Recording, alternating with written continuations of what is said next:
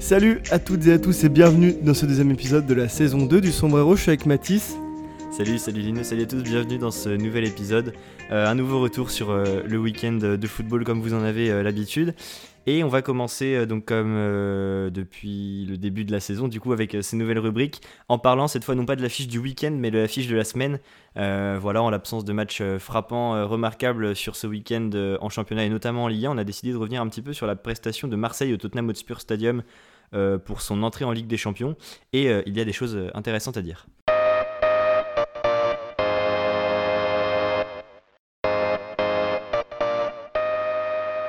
Exactement, Mathis, c'est vrai. Première, première rubrique, on va parler de l'Olympique de Marseille de Igor Tudor. C'est vrai que ça n'aurait pas été forcément euh, facilement euh, prédictible euh, par les bookmakers depuis le début de la saison de parler du premier match de Igor Tudor, puisque sa cote de popularité était assez basse lors de son arrivée en terre phocéenne. Mais malheureusement, ou heureusement pour pour les supporters marseillais, ils se sont trompés puisque l'équipe de Marseille est assez séduisante. On ne parlera pas de sa prestation euh, au Vélodrome face à Lille ce week-end parce qu'elle était assez, euh, banale, mais plutôt de, son courage et vraiment de, de sa vigueur qu'ils ont montré euh, à Tottenham et ils ont vraiment embêté les hommes d'Antonio Conte.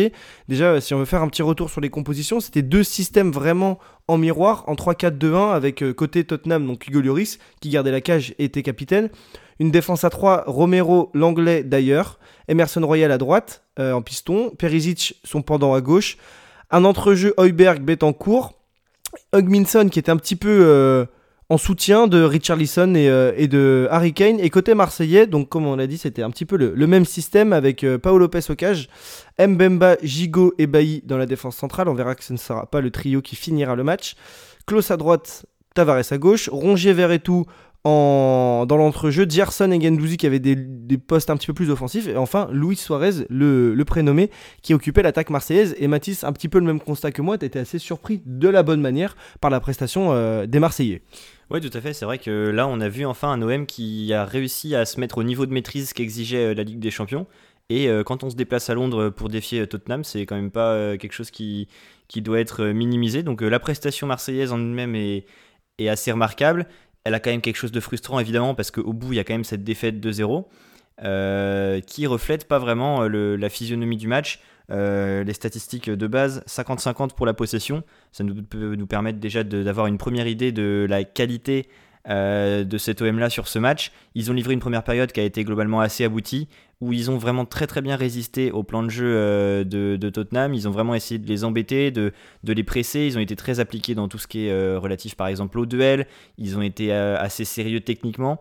Donc on a senti une prestation collective très sérieuse, très appliquée, avec des circuits qui ont été bien huilés et surtout des circuits de, on va dire, de, pour, faits pour couper les, tentatives de Tottenham qui ont plutôt bien fonctionné. Et le mérite revient à, Igor Tudor.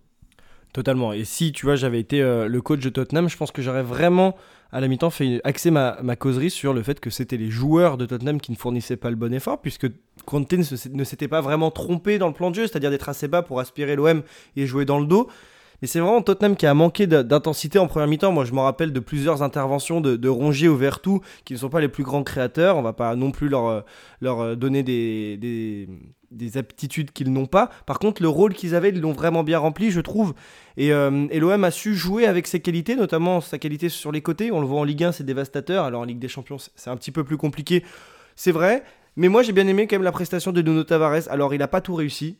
Loin de là, mais c'est quand même le joueur qui tente le plus de dribbles dans le match. Il tente 8 dribbles, c'est plus que tout autre joueur sur la pelouse. Il tente par exemple deux fois plus de dribbles que Harry Kane et quasiment trois fois plus de dribbles que Klaus qui est son pendant à droite. C'est dommage, je trouve qu'ils peuvent avoir des regrets, euh, l'Olympique de Marseille. Après, il faut apprendre aussi, c'est une première entrée en matière. On rentre avec la plus grande équipe euh, de cette poule. On sait que Conte a un passif difficile avec la Coupe d'Europe. Il a jamais passé les poules euh, sur les quatre dernières années, il me semble, avec l'Inter Milan, ça n'a jamais été le cas. Donc l'OM a su embêter cette équipe et je pense qu'il faut savoir bâtir sur, sur cette défaite, malheureusement. On apprend, c'est un petit peu le, dicton facile, soit on gagne, soit on apprend. Là en l'occurrence, l'OM a appris mais aussi, et je pense, à donner du fil à retordre euh, à Tottenham qui a du coup euh, fait sauter le verrou dans le dernier quart d'heure. Et même Under avait la balle du 2-1 qui aurait, je pense, donné un petit, un petit goût un petit peu moins amer à ce 2-0 qui, malheureusement, euh, traduit une inefficacité qui ne s'est pas trop vu à l'écran. Quand on regarde les, expected goals, il me semble que l'OM est à 0,26 ou un petit peu moins. Euh, ils n'ont pas créé énormément en fait, ils ont surtout été dominateurs dans le jeu. Il a manqué cette dernière passe et malheureusement, d'avoir mis 4 milieux centraux comme ceci, il y avait quand même un déficit dans la production offensive. Ouais, c'est vrai que autre chose aussi qui plombe l'OM, c'est ce carton rouge euh, adressé à, Chancel Mbamba euh, juste à l'entrée de la deuxième mi-temps forcément, quand on est euh, en Ligue des Champions comme ça, euh, et quand on est l'OM, quand on défie Tottenham, aussi bon et on, a pu-t-on être, on va dire, euh, en première période. Et euh, malgré tous les problèmes qu'ils ont réussi à poser à Tottenham, bah forcément, quand on se retrouve à 10 contre 11, c'est beaucoup plus compliqué. D'autant plus quand on a euh, un défenseur comme Chancel Mbamba, pardon, qui est plutôt prometteur sur le début de saison et qui fait du bien à cette équipe de l'OM qui, qui, se retrouve exclu pour un geste, un geste quand même bête et évitable sur Young Minson, même s'il a été un peu pris au piège en fait par la, la vitesse et la vigueur de l'attaquant coréen. Donc c'est peut-être aussi ça euh, qui a manqué euh, à l'OM en, deuxième période et c'est une raison pour laquelle cette prestation est frustrante. Alors il faut pas oublier quand on parle du niveau de maîtrise qu'a affiché l'OM euh, et de la manière dont ils ont réussi à, élever ce niveau pour le mettre au rendez-vous de la Ligue des Champions qu'on avait quand même un d'expérience. un différentiel d'expérience très très marqué entre les deux équipes. On avait, quand on regarde la composition de l'OM, euh, Jonathan Klaus, Matteo Gendouzi, Luis Suarez, euh, Verretou et euh, je crois et Paolo Lopez aussi. et Nuno Tavares, voilà. Donc une majorité de joueurs qui n'avaient pas, qui n'avaient jamais disputé la moindre minute de, Ligue des Champions. Donc c'est là aussi qu'on voit la, différence d'expérience et ça permet de relativiser à la fois la défaite et de marquer encore un peu plus euh, la manière dont l'OM a, su, euh, a su élever son niveau face à une équipe de Tottenham qui est quand même finaliste de la Ligue des Champions 2019 avec des très grands joueurs comme euh, Harry Kane, bien sûr, qui n'est plus à présenter, ou même on peut penser à, Hugo Lloris qu'on connaît bien en France. C'est sûr, mais, je trouve que quand même ce différentiel d'expérience s'est ressenti plus dans la fin de match plus que dans la totalité du match. Parce que euh, dans la manière dont l'OM a abordé le, début de la confrontation, je trouve qu'ils ont été assez matures. Ils ne sont pas non plus livrés à courir tous devant, euh, les armes en main et se faire prendre dans le dos. Ils ont été assez matures. Et je pense que ce qui a contrebalancé un petit peu cette fougue qu'il peut y avoir pour certains joueurs, c'est aussi l'expérience du trio défensif derrière. Que ce soit Mbemba et Bailly et Gigot, il me semble qu'ils avaient tous trois déjà joué en Ligue des Champions. Euh, on le sait déjà pour Mbemba qui a une cinquantaine de matchs, Bailly qui doit avoir une trentaine de matchs entre United et, Villarreal, et puis Gigot qui avait déjà joué euh, sous les couleurs du Spartak Moscou.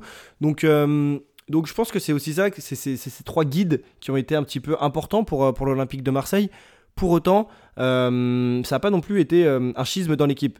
C'est-à-dire que par exemple Gendouzi, pour qui c'était le premier match de Coupe de, Ligue des Champions, avait déjà beaucoup de matchs de Ligue Europa, et surtout c'est l'un des Marseillais qui, distribue le plus de ballons dans le, dans le, match, qui, porte le ballon. Je pense que quand on regarde les stats sur, euh, sur FBRF, c'est le Marseillais euh, avec Valentin Rongier qui porte le plus le ballon dans le match, environ 213 mètres balle au pied. Ça montre aussi une certaine maturité de savoir contrôler le ballon dans une zone qui était compliquée, puisque c'est souvent euh, là où il y avait une grosse densité. Hein, dans un 3-4-1-2, vous êtes dans une zone quand vous êtes milieu de terrain, où vous êtes entouré grosso modo de 4 à 5 joueurs, ça dépend de la hauteur du bloc. Donc voilà, moi je trouve que l'OM peut bâtir sur ça. Et Tudor, ça lui donne beaucoup de crédibilité aussi. On sait qu'il y a eu cette barrière-là au début, où il n'y avait pas Payet qui était inscrit dans, le collectif. Il n'est pas rentré. Et honnêtement, l'entrée de Harit euh, a apporté des choses. Et c'est ça aussi qui est important, c'est de voir que les joueurs sont vraiment concernés par le, projet de jeu de l'Olympique de Marseille. Ouais, tout à fait. Tudor est en confiance, l'OM euh, est en confiance aussi. Euh, ça se ressent en Ligue 1, on ne l'a pas évoqué euh, de, manière très détaillée, mais il y a cette victoire contre le LOSC malgré l'ouverture du score subi sur ce week-end. Donc effectivement, l'OM est en confiance, notamment au moment d'aborder sa deuxième rencontre de Ligue des Champions contre Francfort. Ça va être forcément une échéance délicate au Vélodrome attention aux faux pas, il va falloir euh, confirmer euh, les belles promesses entrevues et puis prendre des points quand même pour pouvoir espérer quelque chose parce que euh, il est temps pour l'OM de montrer ce qu'il sait faire sur la scène européenne. Donc ça va être c'est un défi on va dire qui ne fait que commencer. mais il y a déjà énormément de belles promesses et c'est quelque chose qu'on n'aurait pas forcément soupçonné il y a encore quelques semaines. Donc voilà pour l'OM. Euh, on va pouvoir euh, maintenant évoquer euh, notre coup de cœur alors du week-end cette fois. Et on a décidé de s'intéresser à deux équipes très joueuses de notre championnat qui ont chacune empoché les trois points ce week-end, c'est-à-dire Lens et Lorient.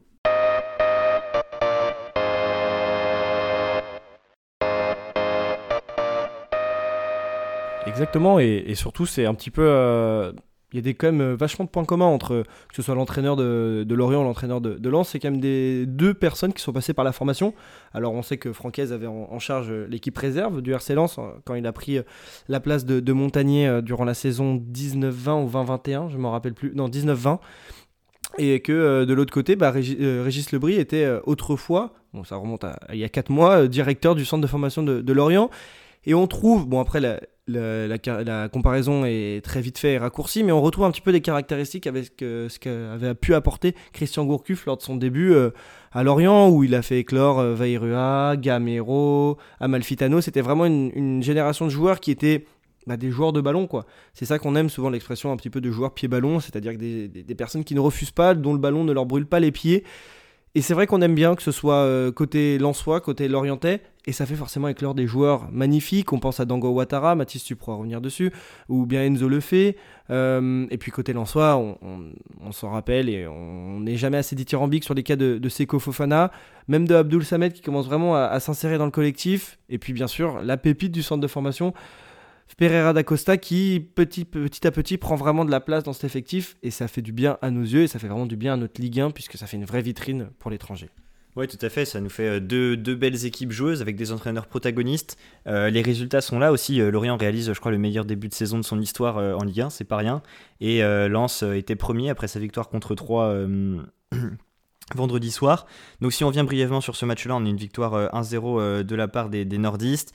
Euh, une composition très basique, voilà la défense à 3, euh, Abdul Samed qui était très présent euh, au milieu, on a Aydara qui était dans ce rôle de piston, Brice Samba aussi qui dont le rôle est à noter dans, cette équipe de lance qui est absolument excellent sur le début de saison et qui a fait sûrement déjà oublier Jean-Louis Leca. voilà, et puis bah, forcément Openda, Sotoka, Sotoka qui gagne aussi en importance dans, dans cette équipe. Donc une équipe très complète, très polyvalente, euh, qui collectivement fonctionne très bien, beaucoup de, circuits bien huilés. C'est toujours une équipe qui s'est bien pressée, tu pourras peut-être revenir dessus tout à l'heure, euh, qui a même euh, augmenté, on va dire, cette capacité-là depuis la saison dernière.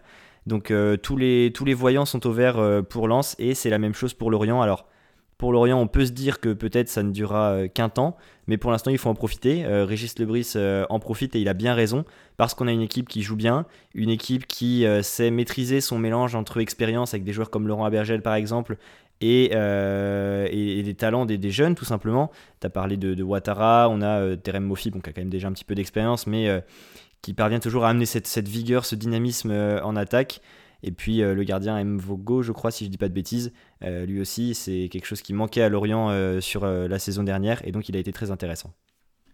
Exactement, et c'est un petit peu un, un, match dans le match, si on peut dire. C'est quand même des destins assez liés les deux équipes se sont renforcées avec un, gardien vraiment très compétent dans la personne de Yvon Mvogo côté, côté Lorientais qui a vu pas mal d'échecs en passant par Leipzig et qui n'a jamais vraiment réussi à, briser ce glacis pour accéder vraiment au haut niveau. Et de l'autre côté, Brice Samba passé par l'Olympique de Marseille, le Stade Malherbe de Caen qui a eu des problèmes d'alcoolisme qui s'est refait une santé, on va dire, dans tous les sens du terme à Nottingham Forest avant de revenir dans l'Hexagone et montrer toute sa classe parce qu'au-delà de, son efficacité, euh, il a une certaine, je sais pas, un certain skills technique dans ses prises de balles qui sont assez impressionnantes. Donc c'est bien, ça va peut-être aussi permettre à, Wilker de se remettre plus tranquillement de sa, blessure qu'il avait contractée avec, euh, avec le Venezuela cet été. Donc c'est vrai que deux équipes qui sont quand même assez défensivement euh, fortes, parce que mine de rien, ce ne sont pas que des équipes qui attaquent, sinon ce ne serait pas un, plan de jeu viable. Et pour revenir à ce que tu disais, oui, en effet, Lance presse mieux. Pour vous expliquer, c'est la cinquième équipe, il me semble, sur le début de la saison en PPDA. C'est en gros euh, le nombre de passes laissées à l'équipe adverse lors de la récupération de balles avant qu'il y ait une intervention de l'équipe de lance. Typiquement ce week-end, si, euh, si 3 récupéraient le ballon dans leur camp, c'était le nombre de passes que Lance laissait avant de récupérer le ballon. Donc ça montre l'agressivité et l'efficacité dans le pressing dans la zone adverse. Lance est cinquième cette saison, a été douzième la saison d'avant et la première saison inaugurale en Ligue 1, ils étaient huitième. Ça montre quand même une progression dans l'efficacité et peut-être que Abdul Samed et, euh, et, euh, Fofana arrivent à, porter cette équipe un petit peu mieux même si c'est le jeune euh, Poreba qui l'a parfaitement suppléé durant la, première mi-temps vendredi. Tout ça pour, euh, pour dire que Lens quand même arrive à construire un plan, de, un plan de jeu qui est de plus en plus complet. Et les recrues qu'ils ont pu faire cet été euh, attestent de, cela, puisque euh, eh bah, prendre Buxa, qui n'a pas encore pu jouer parce qu'il est encore, il me semble, blessé, ou prendre Openda, ça montre quand même une certaine volonté d'avoir des duos. Kelly Mwendo était un très bon attaquant. Mais Sotoka peut-être n'avait pas la possibilité d'exprimer pleinement ses qualités. Et je trouve que là, il y a vraiment une fusion qui se passe entre tous les joueurs, et c'est super. Et, franchement, je pense que Lens aujourd'hui peut aisément euh, postuler pour une place dans le top 4 parce que eux ils ont cette régularité, ils le montrent dans le début de saison. Alors on sait qu'à la sortie de l'hiver, souvent après la trêve hivernale, Lens a plus de mal. L'année dernière, ça leur avait été fatal pour la Coupe d'Europe. Toutefois, euh, on sait que cet esprit artésien ne, ne les quitte pas. Et même dès lors qu'un joueur ne réussit pas, comme Patrick Berg, ils savent très bien le remplacer. Ils ont pris Jean Onana, qui va lui aussi jouer le, 17-18e joueur de l'effectif. Je trouve que ça travaille très bien. Et Florent Gisolfi, et, même avec euh, le, coach Francaise, il y a une telle entente qui fait que ce club marche très bien. Et dans vraiment tous les, tous les domaines, on l'a vu, la, com pour la prolongation de Fofana était, était exceptionnelle. Et ça fait plaisir de voir de, très beaux projets de jeu. Et ça fait encore plus euh, cette différence-là, ça fait encore plus contraste à Lorient, puisque les dernière, ils se sauvent vraiment à un cheveu, et en changeant pas énormément, je crois qu'ils investissent 6 millions cet été euh, sur le marché des transferts, ils arrivent à être quatrième, et ça montre aussi de l'importance du projet de jeu, ça fait longtemps qu'on en parle, on est un petit peu redondant sur ça, mais c'est vraiment important de, que le coach arrive à faire imprégner ses idées aux, euh, joueurs, et, c'est vrai, Mathis, tu pourras revenir dessus, que c'est quand même exceptionnel la manière dont Lorient arrive à, changer sa, figure en presque 4 mois. Oui, absolument. C'est vrai que pour faire le parallèle, puisque c'était leur adversaire euh, du week-end, euh, ils s'imposent cette fois 3-2 contre Nantes. Et c'est vrai que ça, peut faire un petit peu penser à ce que Nantes a vécu en début de saison dernière. Euh, ils accrochent les barrages grâce à Antoine Comboiré, qui lance une dynamique et qui va en fait ensuite leur, leur permettre de faire la saison qu'on leur connaît sur la saison dernière, jusqu'au titre en Coupe de France. Voilà, bon après le parallèle vaut ce qu'il vaut, mais en tout cas ça montre la manière dont le fait d'amener un, projet sportif fiable et un environnement aussi sportif euh, qui puisse leur permettre d'être serein et d'évoluer de, manière stable à Lorient a euh, contribué au succès de cette équipe sur le début de saison. C'est très important, ça s'observe sur le terrain euh, et puis aussi du point de vue des individualités, tu l'as évoqué tout à l'heure, mais donc Dango Ouattara et puis bien sûr Enzo le fait aussi. On a Gédéon Kaloulou qui ne démérite pas en défense. On a parlé du gardien, voilà Laurent Abergel qui sait aussi bien mener ses troupes en tant que capitaine et que joueur d'expérience. Euh, ce qui est aussi important à noter, c'est que le départ d'Armand Lorienté vers Sassuolo ne les a pas tant désavantagés que ça. Euh, la preuve, ils arrivent même à, mettre un superbe coup franc direct euh, à Nantes ce week-end. Donc voilà, c'est vraiment la, on va dire que Régis Lebris a trouvé la recette du succès, au moins pour un temps, avec cette équipe de Lorient. ce week-end, ils ont complètement surclassé Nantes en termes d'intensité et de justesse. Alors un FC Nantes qui était aussi peut-être un peu émoussé par son échéance européenne de, jeudi dernier où ils ont dû laisser beaucoup de beaucoup d'aptitudes physiques, on va dire.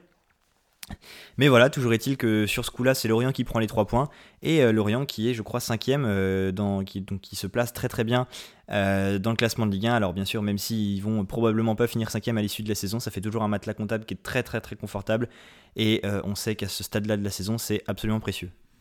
Totalement, c'est vrai, parce que l'objectif primaire, hein, c'est quand même de se maintenir côté Lorientais, pas de de flancher comme avait pu le faire par exemple Angers l'année dernière qui montrait aussi de belles choses en début de saison. Mais pour revenir au niveau des chiffres, je regardais pendant que tu étais en train de, développer sur Lorient et c'était passionnant. Je regardais les stats, notamment au niveau de la surperformance ou pas de Lens et de Lorient au niveau défensif. Et par rapport euh, au post-expected goals, alors c'est le nombre de tirs subis et encaissés par rapport à ce qu'ils auraient dû encaisser. Donc en fait, par exemple, Lorient est en surperformance de 0,4 buts depuis le début de la saison. C'est pas énorme. Lens est à 1,8 buts, c'est pas énorme non plus, donc ça montre quand même qu'il y a une forme de, euh, de rationalité entre ce qui devait être et ce qui se passe. C'est pas comme par exemple Clermont qui surperforme et qui euh, euh, a, pris, a pris 5 buts de moins que ce qu'ils auraient dû prendre. Là, c'est vraiment une surperformance. On l'a encore vu hier, Moridio a une chance pas possible, il prend des tirs dans la tête, sur le poteau, sur la barre. Bref, là vraiment, je trouve que côté Lorientais et côté Lensois, il y a une, comment dire, une, un lien entre ce qui devait arriver et ce qui arrive. Et c'est bien, ça, permet aussi d'être tangible pour pouvoir bâtir sur ça sur la suite euh, du côté euh, l'orienté et l'en-soi. Voilà, tout à fait. Donc euh, après avoir un petit peu développé sur ces deux beaux projets de jeu qu'on espère aussi voir perdurer, alors du côté de Lens, forcément, c'est relié à des ambitions notables et à des, des, belles ambitions. Et côté l'Orientais, on sait que dans cette saison à 4 descentes, ça va être très crucial pour le maintien. Donc on va pouvoir euh, passer à notre euh, rubrique suivante, euh, un petit peu moins réjouissante puisque ça parle de l'équipe de France et de la situation un petit peu délicate dans laquelle se trouve cette équipe de France à l'aube de la dernière liste avant le Qatar. Donc voilà pour notre revue de presse de la semaine.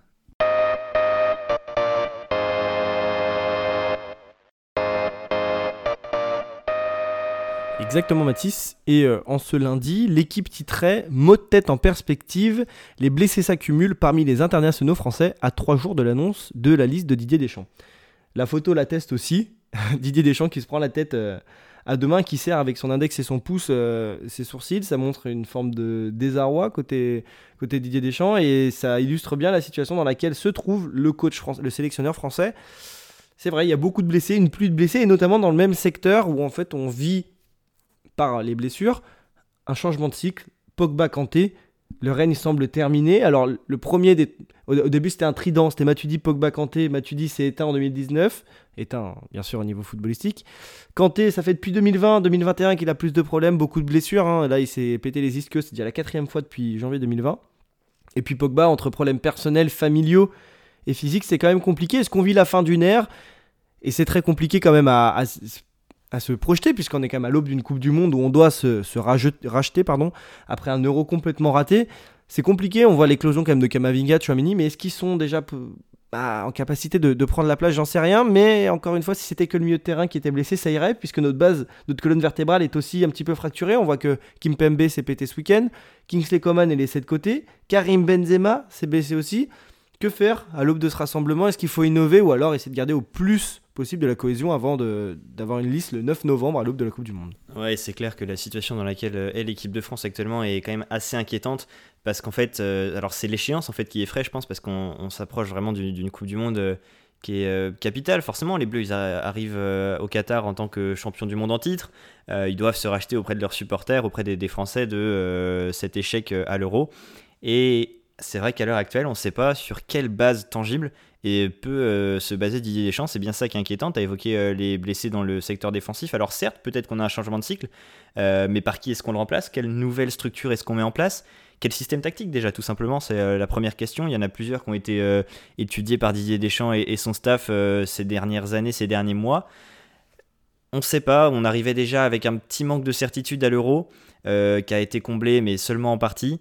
Euh, là, il va vraiment falloir rivaliser euh, d'inventivité pour à la fois pouvoir combler les absents et puis à la fois pouvoir amorcer ce nouveau cycle parce que je pense que maintenant il est plus que jamais euh, inévitable.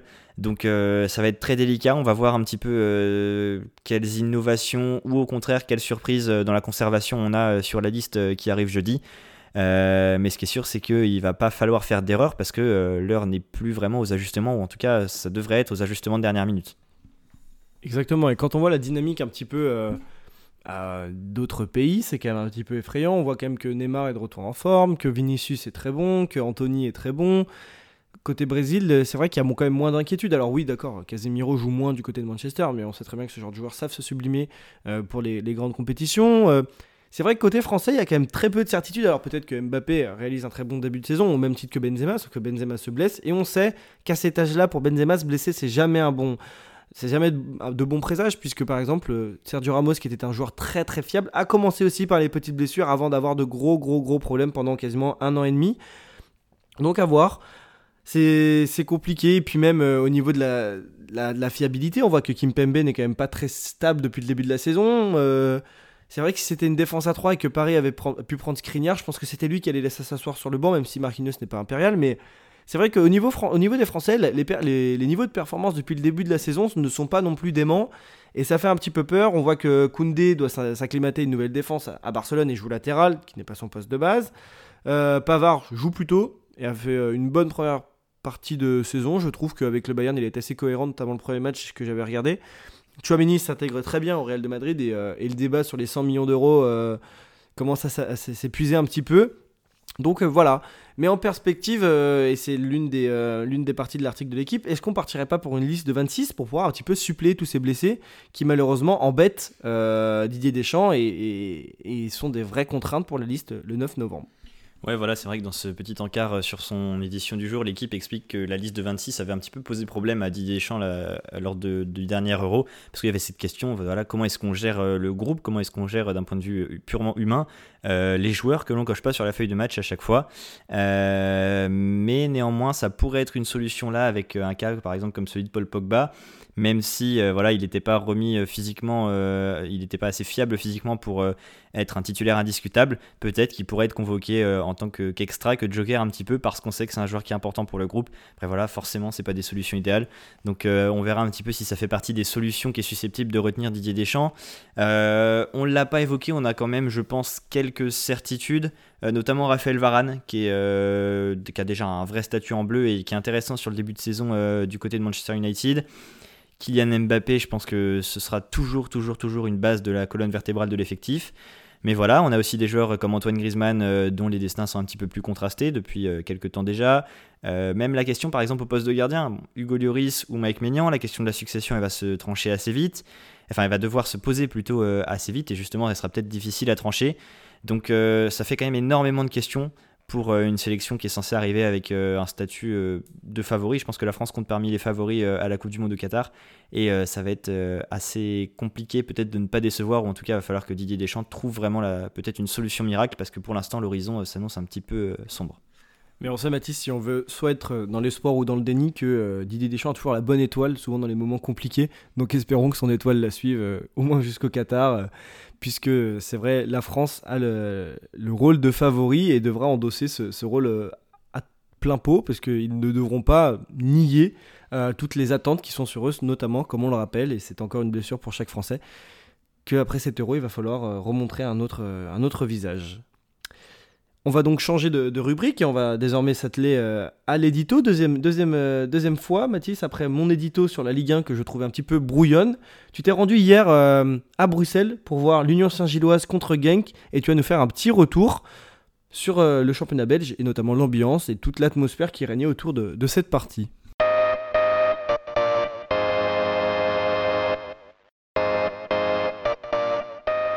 Oui, tout à fait. On parle football belge et ground doping euh, aujourd'hui.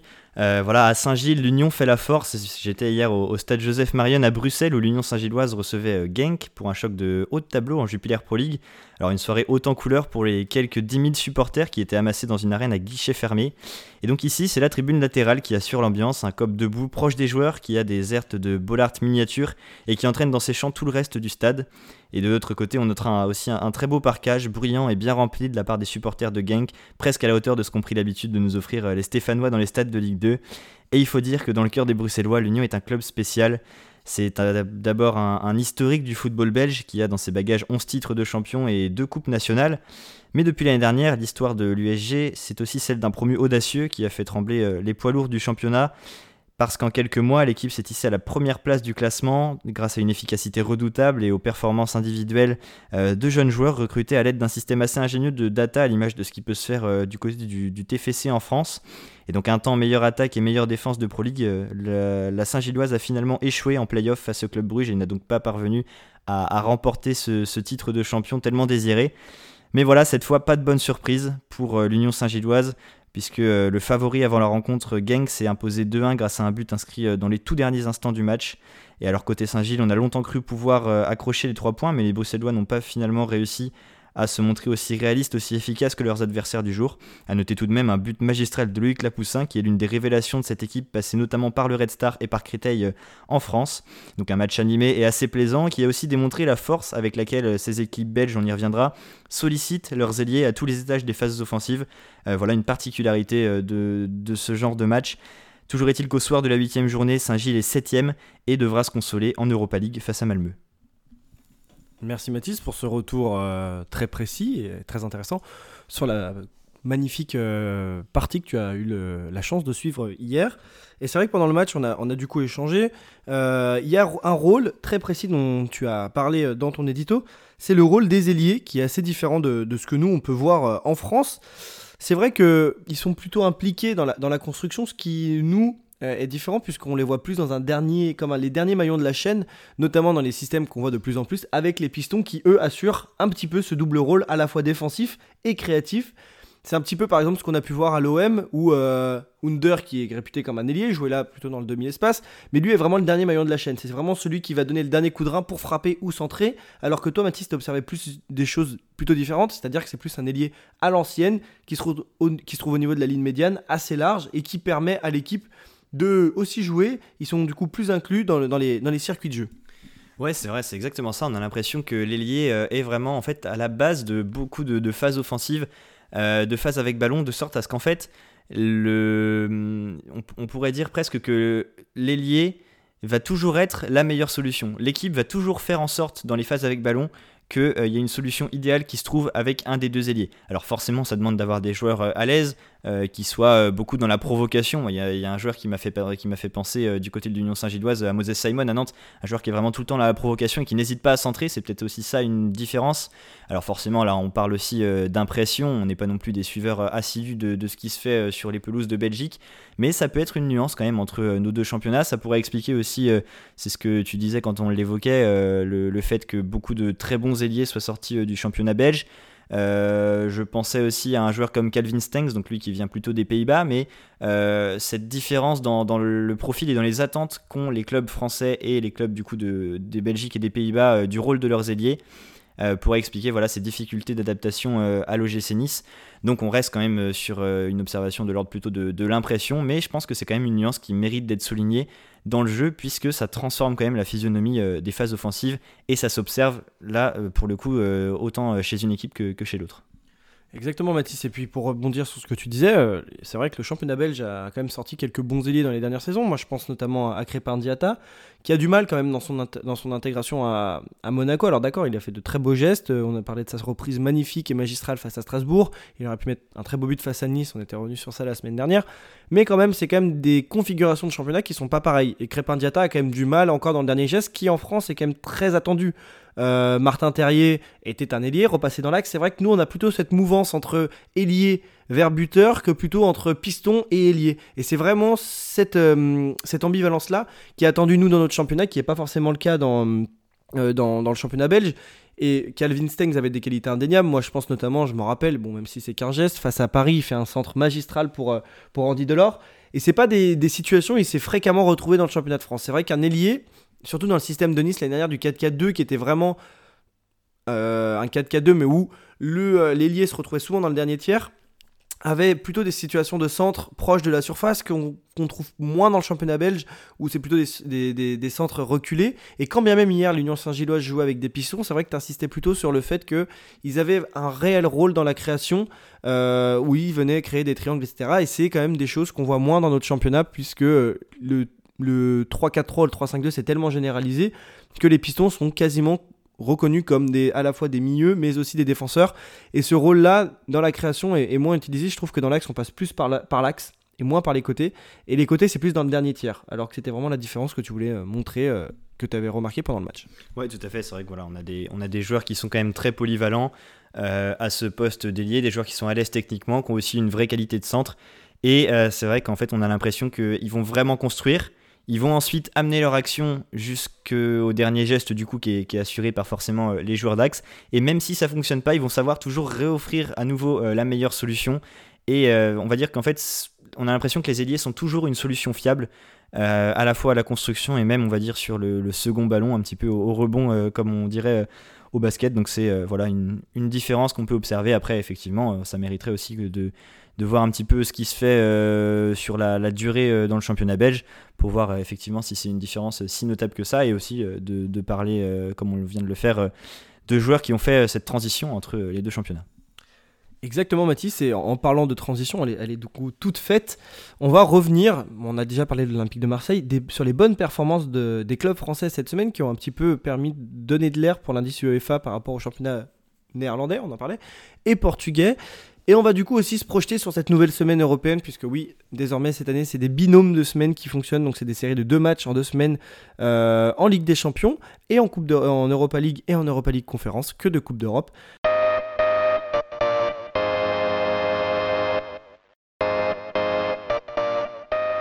Donc les clubs français vont devoir, euh, vont devoir confirmer. Donc l'OM reçoit demain Francfort, Paris se déplace au Maccabi El Haïfa, Monaco reçoit Ferencvaros, Rennes reçoit euh, Nantes se déplace à Karabag et fait le plus grand trajet euh, de la phase de groupe d'Europa League. Et enfin, euh, Nice va se déplacer, déplacer pardon, sur la bouillante pelouse du Partizan Belgrade. Donc voilà, un, grand programme pour nos clubs français qui n'ont pas déçu cette semaine, il me semble. Si, le, si, mon, si mon bilan est bon, c'est 4 victoires, 2 nuls, une défaite. Il me semble que c'est ça, et donc c'est l'un des meilleurs départs forcément de la, France en Coupe d'Europe, qui est souvent moqué, raillé sur les réseaux sociaux avec la Farmer League, euh, malheureusement. Mais c'est quand même un, départ euh, assez honorable pour nos clubs français. Au-delà des performances, ils ont quand même fait euh, de bons résultats et on peut revenir notamment, Mathis, on l'a vécu ensemble, sur la très belle victoire du FC Nantes, galvanisée par un public en feu et une ambiance que tout amoureux du foot devrait pouvoir apprécier.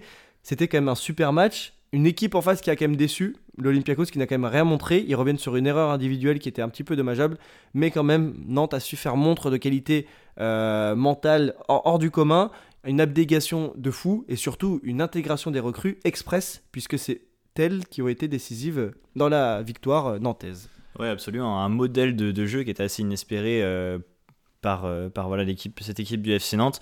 Euh, les Canaries ont lié des plumes, si je peux m'exprimer ainsi, quand on voit le résultat concédé contre Lorient ce week-end. Toujours est-il qu'il va falloir, on va dire, ne pas relâcher la dynamique, se remettre aussi en confiance pour le championnat de France avec ce déplacement à Karabakh. On a plusieurs comme ça très longs déplacements pour les clubs français. Euh, je pense à Nice qui va à Belgrade ou Monaco s'était déjà rendu euh, la semaine passée. On a donc Paris qui va devoir aller euh, défier le Maccabi Haïfa en, en, Israël dans un contexte pas forcément évident. Et puis bah, du coup Nantes qui va aller voilà, jusqu'à Bakou en Azerbaïdjan. ça va être forcément un déplacement délicat. Il va falloir essayer de prendre peut-être au moins un point, pourquoi pas une victoire. Euh, ça dépend forcément aussi des objectifs que se fixent les Canaries en Ligue Europa. C'est pas quelque chose qui est évident à, fixer. On n'est pas sur des, clubs de l'ordre de par exemple bah, Monaco ou Rennes qui eux veulent vraiment euh, un bon parcours en, Europa League. C'est euh, à la hauteur de la stature de leur club. Donc toujours est-il que voilà Nantes l'objectif ça va être de, aussi de reprendre confiance et de poursuivre sur cette belle lancée sur la scène européenne. Côté Rennais, euh, le cas est aussi intéressant. On a une équipe qui a gagné 5-0 euh, contre Auxerre euh, en Ligue 1 ce week-end, qui retrouvera donc le Rosen Park contre Fenerbahce. Et là aussi, pas le droit à l'erreur. on ne sait pas trop de quelle couleur sera le stade encore. Il y avait ce, petit imbroglio autour de la billetterie. Donc voilà, pas le droit à l'erreur pour Rennes. Il va falloir être au rendez-vous sur la scène européenne. C'est un groupe qui est pas évident, avec aussi des longs déplacements. Quand il faudra qu'ils aillent jusqu'à Istanbul, ce sera voilà, pas forcément évident non plus. Je crois qu'ils ont aussi le Dynamo Kiev dans ce groupe. Donc euh, voilà pour Rennes, Monaco, Ferencvaros, c'est pareil, c'est des équipes qu'on connaît mal, qui peuvent parfois poser des problèmes, mais qu'une équipe comme Monaco doit être en mesure de dominer. Donc euh, des échéances euh, à enjeu. Attention à ne pas être pris au piège pour ces trois clubs-là. Et attention à ne pas être pris au piège aussi en, Ligue des Champions pour nos clubs français que sont Paris et Marseille. Il y a quand même, quand même une urgence côté Marseillais, c'est de prendre les trois points face à Francfort qui débute assez mal la saison. Et malgré le fait qu'ils aient fait une bonne performance face à, face à, face à Tottenham, ils n'ont pris 0 points et au niveau comptable en Coupe d'Europe, euh, c'est très important de prendre, de prendre les points. Donc euh, Marseille devra prendre 3 points à domicile. On sait que ça va être encore une fois un imbroglio avec les supporters et on y reviendra peut-être dans un édito euh, dans une des semaines. L'enjeu sécuritaire des, des, supporters de foot, on l'a vu cette semaine, c'était quand même assez terrifiant ce qui s'est passé en terre niçoise. Mais que ce soit Nice, Monaco, Nantes, ou Rennes, euh, il est nécessaire d'ambitionner, euh, de faire au moins aussi bien, voire mieux. Nice devra prendre les trois points, c'est sûr, après avoir gagné difficilement, mais avoir gagné euh, en terre ajaxienne ce week-end. Ils vont devoir faire mieux et Nantes doit surfer sur la bonne dynamique. Je, je, pense qu'Antoine Comboiré va vraiment axer son discours sur ça être arrivé à faire tomber l'Olympiakos qui a un effectif taillé pour la Ligue des Champions et pas un entraîneur adjoint taillé pour la Ligue des Champions parce qu'on a quand même vu un comportement inadmissible en bord pelouse. Euh, Nantes doit quand même ambitionner de faire mieux, même si Karabag a perdu son meilleur attaquant Ibrahim Awadji qui a rejoint la Saint-Etienne euh, cet été. Euh, ils vont devoir aussi se méfier de, de cette équipe-là c'est un petit peu ambivalent à la fois être ambitieux mais ne pas non plus se voir trop beau. C'est tout le juste au milieu que vont devoir trouver les coachs cette semaine. Attention aussi à, Paris qui sera privé, il me semble, de ses supporters puisqu'il boycotte le déplacement au Maccabi Haïfa. On sait que lors du Trophée des Champions à Tel Aviv, il y a eu certains embroglios entre, euh, entre euh, notamment les sifflets contre, euh, contre Hakimi, etc. Donc voilà, beaucoup, beaucoup d'enjeux pour cette semaine européenne qui vont, je pense, donner la première direction pour nos clubs français. C'est vraiment le match de la confirmation et aussi le match de l'ambition euh, à suivre pour nos clubs. Oui, tout à fait. Un Paris, pareil, qui n'a pas le droit à l'erreur comme ses euh, collègues euh, français. tu le disais, qui fera sans ses supporters, le collectif Ultra Paris qui vient de communiquer, c'est pour ça qu'on en parle, on tombe dessus à, l'instant, qui boycottait ce déplacement pour les conditions sécuritaires liées au déplacement. Donc Voilà pour le Paris Saint-Germain, euh, c'est toujours des déplacements un peu compliqués. Maintenant, on sait que le Paris Saint-Germain, c'est pas forcément le genre d'équipe qui a l'habitude euh, de se vautrer euh, dans ce genre de, conditions. Ils savent quand même avoir- être suffisamment appliqués et suffisamment sérieux pour ne pas se faire avoir par, par la distance et par des équipes méconnues. Donc voilà, Paris est très bien parti avec les trois points contre la Juve. Paris doit confirmer avant de recevoir Benfica. Ce sera aussi un match en jeu, mais on aura tout le loisir d'en reparler. Exactement, et donc euh, on espère que cet épisode vous aura plu, que le retour sur cette semaine et ce week-end euh, vous plairont. En tout cas, on, on vous souhaite une très bonne semaine. On vous retrouvera du coup lundi prochain. L'épisode est comme d'habitude disponible sur Apple Podcast et sur Spotify, et puis surtout nos réseaux sociaux, que ce soit Twitter et Instagram.